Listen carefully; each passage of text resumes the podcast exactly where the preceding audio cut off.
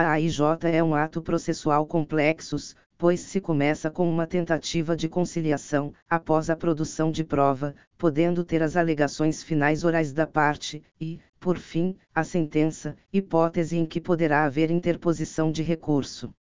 Veja como é um ato processo complexo.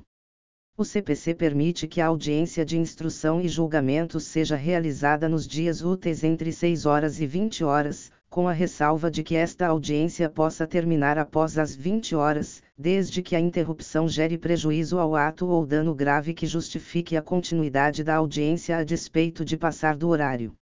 A audiência de instrução e julgamento deve ser considerada uma audiência una e contínua. Ou seja, se houver a necessidade de prosseguimento em outra data, esta circunstância não implica nova audiência e sim continuação da audiência que se iniciou.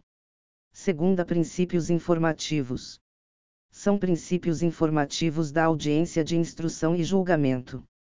Item princípio da publicidade, art. 368 Todos os atos processuais devem ser públicos. Não se trata de um princípio pleno, pois poderão tramitar em segredo de justiça os processos que assim exigir o interesse público ou interesse privado relevante, casamento, filiação, separação, divórcio, alimentos, guarda de menores, etc. Item princípio da concentração, como dito, a audiência é una, devendo ser praticados todos os atos naquela audiência. Só poderá ser cindida excepcionalmente. Item princípio da oralidade, permite que os atos praticados durante a AU sejam praticados oralmente, embora haja a necessidade de redução a termo desses atos, ou sua gravação.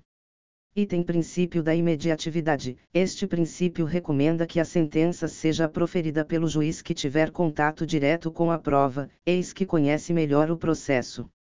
Terceira adiamento da audiência de instrução e julgamento.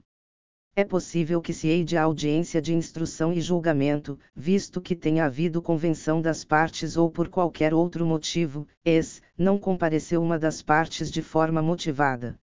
Segundo o CPC, a audiência poderá ser adiada. Item por convenção das partes. Item se qualquer pessoa que dela deva necessariamente participar não puder comparecer, por motivo justificado. Item por atraso injustificado de seu início em tempo superior a 30 minutos do horário marcado. Poderá ainda adiar a audiência de instrução e julgamento se um dos advogados não puder estar presente. Neste caso, bastará apresentar justificativa antes da audiência de instrução e julgamento, pois do contrário irá se realizar com a dispensa das provas requeridas pela partes cujo advogado não se encontre presente no ato, art. 362, 2. Quarta estrutura da audiência de instrução e julgamento. A audiência de instrução e julgamento inicia-se com o pregão, que é a chamada das partes, advogados e testemunhas, normalmente feito por oficiais de justiça. Antes de iniciar a instrução, o juiz tentará conciliar as partes. Não havendo a conciliação, passa-se diretamente à instrução. Com relação à colheita de provas, o art. 361 diz que as provas orais serão produzidas em audiência, ouvindo-se nesta ordem, preferencialmente. Item esclarecimento do perito e dos assistentes técnicos, caso não respondidos anteriormente por escrito. Item depoimento do autor e, em seguida, depoimento do réu. Item oitiva das testemunhas arroladas pelo autor e pelo réu, que serão inquiridas. Isto é denominado parte, perito, autor, réu e testemunhas. Adota-se o sistema do cross-examination, que autoriza que as perguntas sejam realizadas diretamente pelos advogados das partes. Após a instrução, as partes realizarão suas alegações finais orais, as quais serão reduzidas a termo.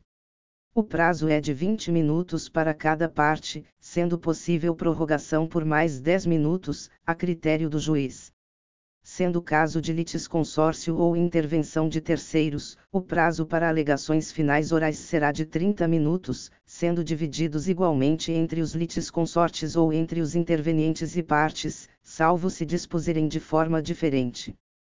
Pode ocorrer de a situação se mostrar bastante complexa, ou seja, a situação de fato ou de direito de maior complexidade O art. 364, 29, autoriza que nestes casos as alegações finais orais sejam substituídos por memoriais escritos, fixando o juiz o prazo de 15 dias, contados sucessivamente os seus memoriais escritos.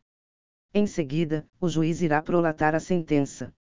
O juiz poderá prolatar imediatamente ou no prazo de 30 dias, podendo ser dobrado se houver justificativa, 60 dias. Trata-se de prazo impróprio. Existem duas normas nos 59 e 69 do art. 367 que autorizam a gravação da audiência, seja por áudio seja por imagem, por meio digital, analógico ou análogo. Mas é a previsão do 69 que causa certo receio na doutrina, pois traz uma previsão que permite a gravação da audiência de instrução e julgamento por qualquer das partes, independentemente de autorização judicial. Prolatada a sentença, é possível que a parte interponha recurso de apelação. Quanto às decisões interlocutórias, é possível que apresente agravo de instrumento, desde que se trate de hipótese prevista em lei.